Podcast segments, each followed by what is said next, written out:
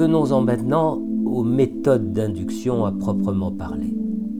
Nous en distinguerons quatre catégories. Celles qui sont fondées sur un stimulus visuel, celles qui privilégient le recours à un stimulus auditif, celles qui usent d'un stimulus kinesthésique, et enfin quelques autres issues de l'audace ou de l'imagination du praticien.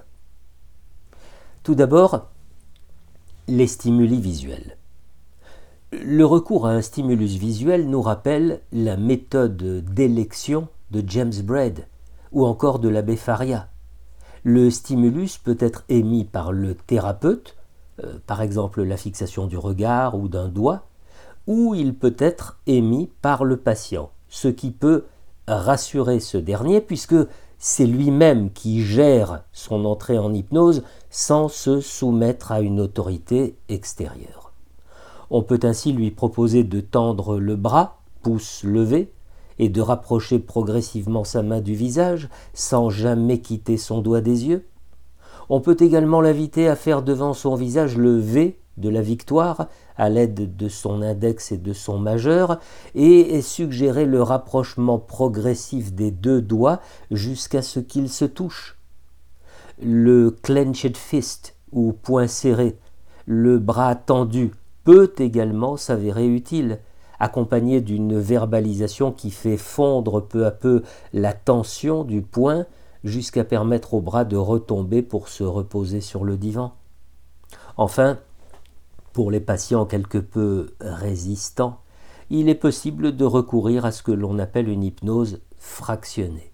Cette technique particulière réside dans la succession de plusieurs courtes phases d'induction afin d'approfondir chaque fois davantage la transe jusqu'au moment où le patient, lassé d'être invité à revenir à l'état de veille, s'abandonne beaucoup plus volontiers. Ensuite, les stimuli auditifs. Le recours à un stimulus auditif compte aussi parmi les stratégies d'induction les plus connues. Il peut s'agir tout simplement de l'invitation faite au patient d'accorder son attention à la voix du thérapeute, ou encore au son monotone d'un métronome, au tic-tac d'un réveil, ou à une ligne mélodique répétitive diffusée en sourdine dans le cabinet? Quant aux méthodes fondées sur le comptage, elles sont nombreuses et méritent d'être bien bien réfléchies afin de ne pas constituer des pièges rendant brutalement caduque la crédibilité du praticien. Enfin, une méthode précieuse dans les situations où l'environnement est très bruyant réside dans la ratification de tous les bruits perceptibles aux fins d'intégration. Il s'agit de nommer chacun des sons de l'environnement en orientant délibérément l'attention du patient vers chacun d'eux. Et non seulement les bruits existants, mais aussi les bruits qui risqueraient de survenir tout au long de la séance, afin qu'ils soient nommés par avance comme pouvant faire partie du paysage sonore à un moment ou à un autre. Pour ce qui est des stimuli kinesthésique, le praticien oubliera bien entendu tout ce qui peut rappeler les passes dites magnétiques de Mesmer, même si elles sont encore d'usage chez les magnétiseurs et chez les hypnotiseurs. Il restera la verbalisation des sensations fondamentales de chaleur et de lourdeur issues du training autogène du docteur Schultz, ou encore la mise en tension générale du corps, suivie de sa détente générale, issue de la méthode de Jacobson et apparentée à une hypnose fractionnée, ou encore l'attention portée à la respiration, le collage des mains ou des paupières, un surmatelas discrètement chauffant pourra aider à l'induction, de même que des senteurs évoquant généralement l'enfance, comme la fleur d'oranger ou la cannelle, hein, les gâteaux que faisait ma grand-mère. Enfin, laissons libre cours à l'imagination. À côté de ces grandes catégories relativement classiques, tout un champ d'expérimentation s'offre aux praticiens curieux et audacieux qui souhaitent intégrer à l'hypnose un aspect plus ludique, une dose d'humour, un phénomène de surprise, des manifestations confusionnelles. Je vous en propose quelques exemples. La confusion, par l'évocation immédiate d'un sujet totalement inattendu et sans rapport aucun, enfin apparemment, avec le sujet de l'hypnose. J'ai personnellement beaucoup beaucoup aimé jouer avec cette stratégie, laquelle est d'une fidélité euh, plaisante lorsque l'on est en parfaite harmonie avec elle.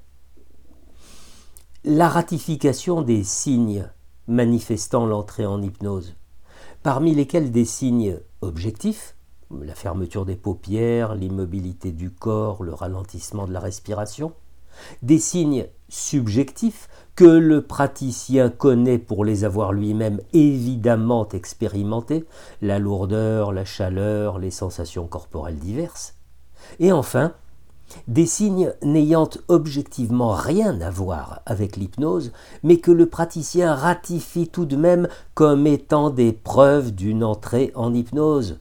Exemple, hmm, cette petite toux montre que la gorge se met à l'aise pour entrer plus profondément en hypnose.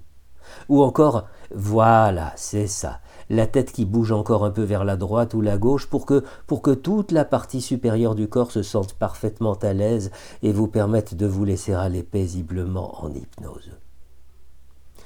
Autre technique, la méthode du faire comme si, euh, que j'ai déjà évoquée réservé aux patients qui éprouvent encore des réticences à se lâcher. Euh, aujourd'hui, je ne vais pas vous inviter à entrer en hypnose. Nous garderons cela pour la prochaine séance. Je vous invite simplement aujourd'hui à faire comme si vous vous laissiez partir dans une détente agréable. Euh, faites donc comme si le corps se détendait complètement, comme, si vous vous laissiez flotter sur ma voix et, et emporter.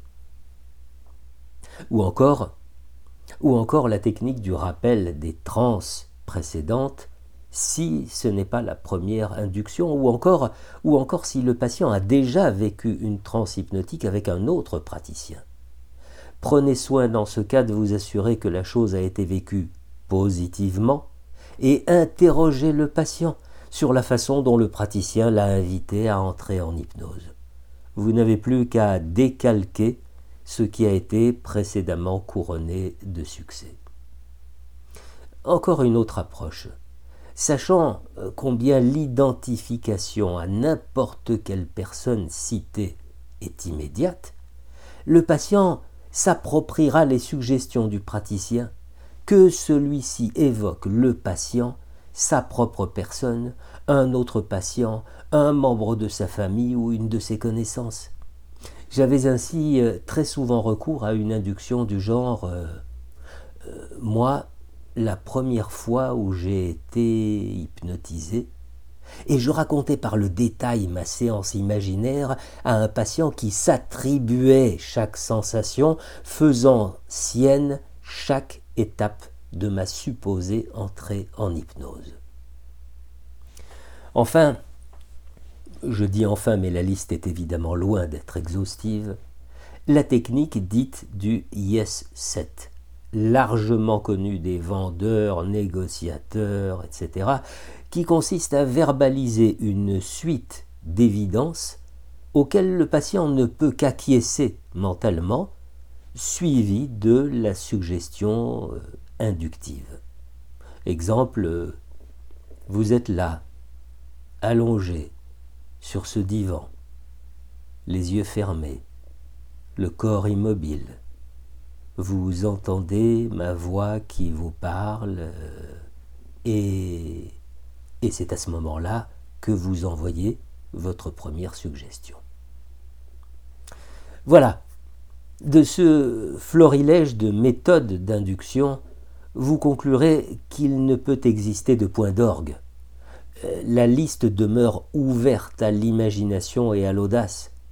Vous noterez également l'intérêt de choisir une méthode adaptée au profil d'un patient toujours singulier afin de dépasser d'éventuelles résistances et d'optimiser les chances d'une entrée aisée et rapide dans un état de conscience modifié.